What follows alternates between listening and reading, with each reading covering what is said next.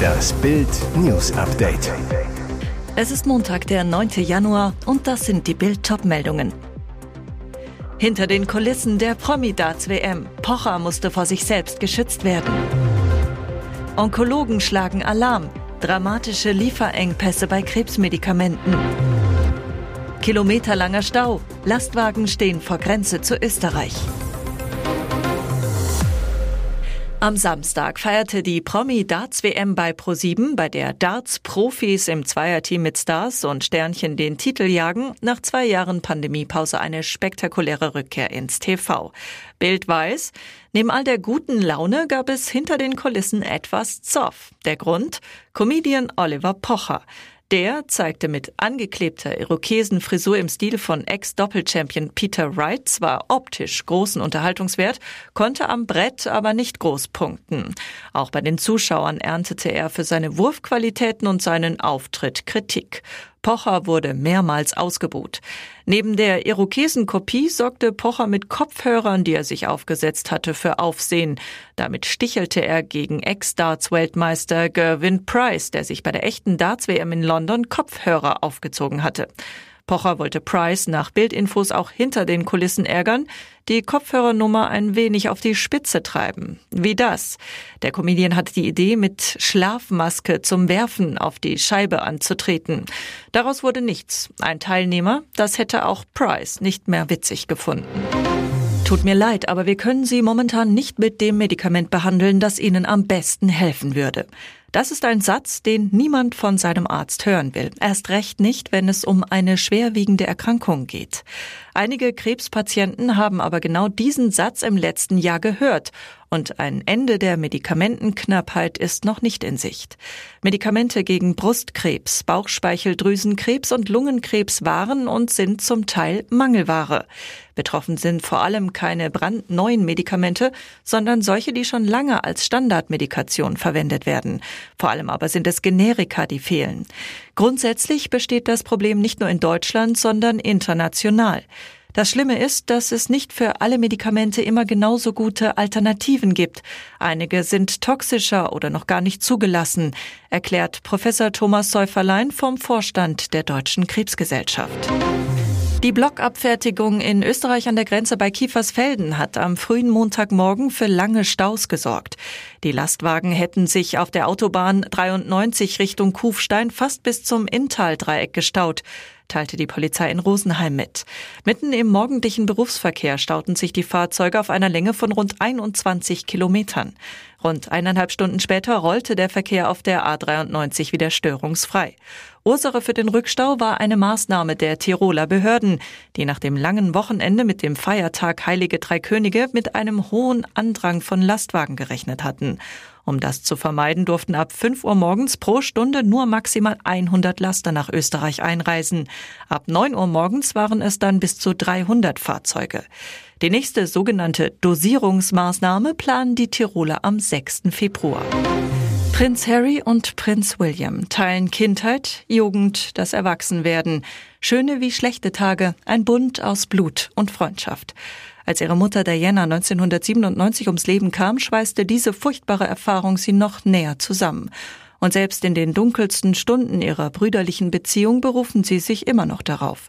So geschehen zuletzt nach Prinz Philipps Beerdigung am 17. April letzten Jahres, bei einer heftigen und teils körperlichen Auseinandersetzung. Wochen zuvor war das Skandalinterview mit Oprah Winfrey veröffentlicht worden, in dem Harry seiner Familie unter anderem Rassismus vorwarf. In Harrys Buch Spare, das durch ein Versehen schon vor Veröffentlichung in Spanien erschien, schreibt Harry, ein vor Wut kochender und schreiender William hätte Harrys Hemd gepackt, weil Harry über Mobbing gegen seine Frau Meghan sprechen wollte. William, laut Harry weiter, ich schwöre dir jetzt bei Mamas Leben, dass ich nur will, dass du glücklich bist. Bei Mamas Leben. Diese Worte waren William und Terrys Universalcodewort. Ihr Satz, wenn sie etwas wirklich untermauern wollten.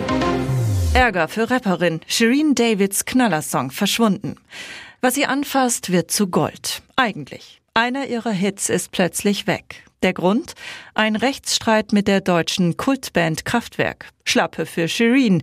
Sie musste ihren Song unter anderem bei Spotify offline nehmen.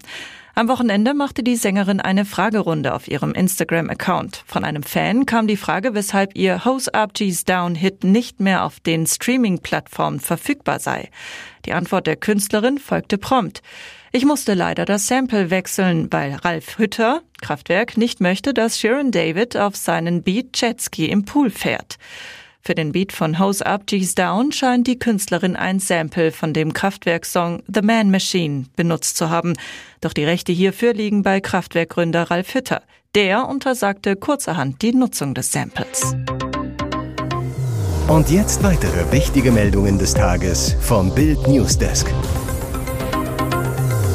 Egal ob Gas, Öl oder Strom. Die Preise an den Energiebörsen sind zum Jahreswechsel in den Keller gerauscht.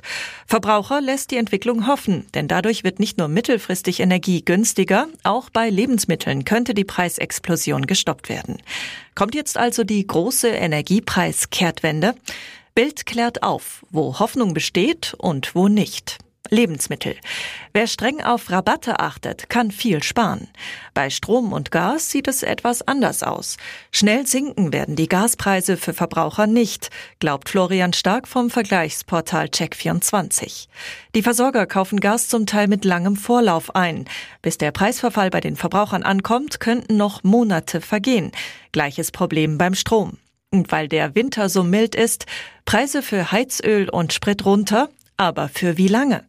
Auch der Ölpreis sackte zuletzt ab. An den Zapfsäulen machte sich das schon bemerkbar. Ein Liter Benzin kostete am Wochenende laut Clever Tanken im Schnitt 1,72 Euro und damit weniger als vor Kriegsbeginn.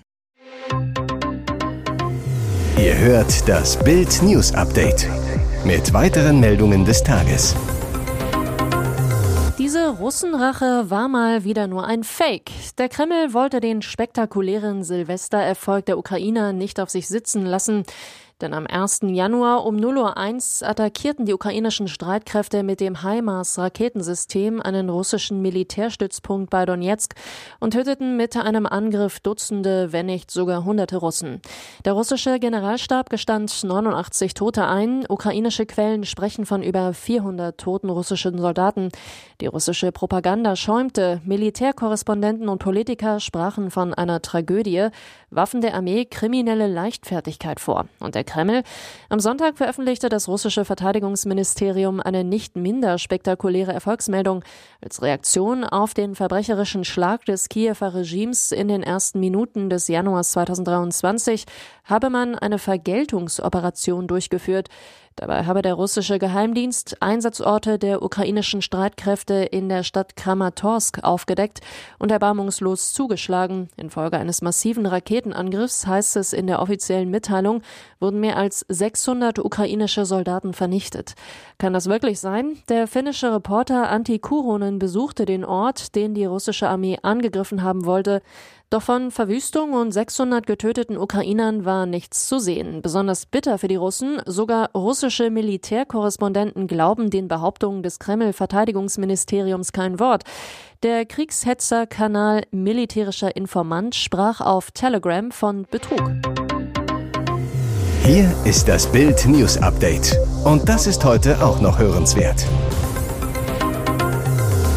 Vor Gericht trug er Anzug, Schlips und war sich keiner Schuld bewusst. Nicht schuldig sei er in acht Anklagepunkten, behauptete Ex-Kryptokönig Sam Bankman-Fried. Nicht schuldig, seine Kryptowährungsbörse FTX an die Wand gefahren zu haben. Nicht schuldig, Hunderttausende Anleger um ihr Geld betrogen zu haben. Nicht schuldig, 11 Milliarden Dollar in Luft aufgelöst zu haben. Mindestens. Es ist der größte Finanzbetrug seit Bernie Madoff. FTX, eine 2019 gegründete Wechselbörse für künstliches Geld wie Bitcoin, war laut Anklage nicht mehr als ein Schneeballsystem, betrügerisch und unecht. Die Vorwürfe sind eines Bond-Bösewichts würdig. Auch die Festnahme des Hauptdarstellers war filmreif auf den Bahamas in einem Penthouse an der Bucht, aus der James Bond in Casino Royale stieg. 32 Milliarden Dollar war seine Börse auf ihrem Höhepunkt wert, mehr als die Deutsche Bank. Supermodel Giselle Bündchen und Footballstar Tom Brady warben für ihn. Bill Clinton und Tony Blair setzten sich neben ihn aufs Podium, wenn er zur Krypto-Konferenz lud. Ihr hört das Bild News Update. Diese Attacke aus den eigenen Reihen dürfte den Grünen so gar nicht gefallen. Der Tübinger Oberbürgermeister Boris Palmer ist aufs Neue seine eigene Partei angegangen. Palmer hat sich dafür ausgesprochen, den verurteilten Vergewaltiger von Illa Kirchberg in Baden-Württemberg in seine afghanische Heimat abzuschieben. Entgegen dem Willen der Ampel und der Grünen. Palmer sagte zu Bild, ich halte die Regelung der Genfer Flüchtlingskonvention für klug. Wer Schutz erhält und dann zum Mörder und Vergewaltiger wird, muss zurück in sein Heimatland. Wer das für zu gefährlich hält, muss eben auf Mord und Vergewaltigung verzichten. Hintergrund? Das Bavü Justizministerium setzt sich seit Monaten in Berlin für die Abschiebung eines Mannes aus Afghanistan ein. Er war 2020 wegen der Vergewaltigung eines Mädchens in einer Asylunterkunft in Illerkirchberg verurteilt worden. Nun ist er aber wieder auf freiem Fuß. Die Bundesregierung hat Abschiebungen nach Afghanistan seit August 2021 ausgesetzt. Der Grund? Die Sicherheitslage vor Ort.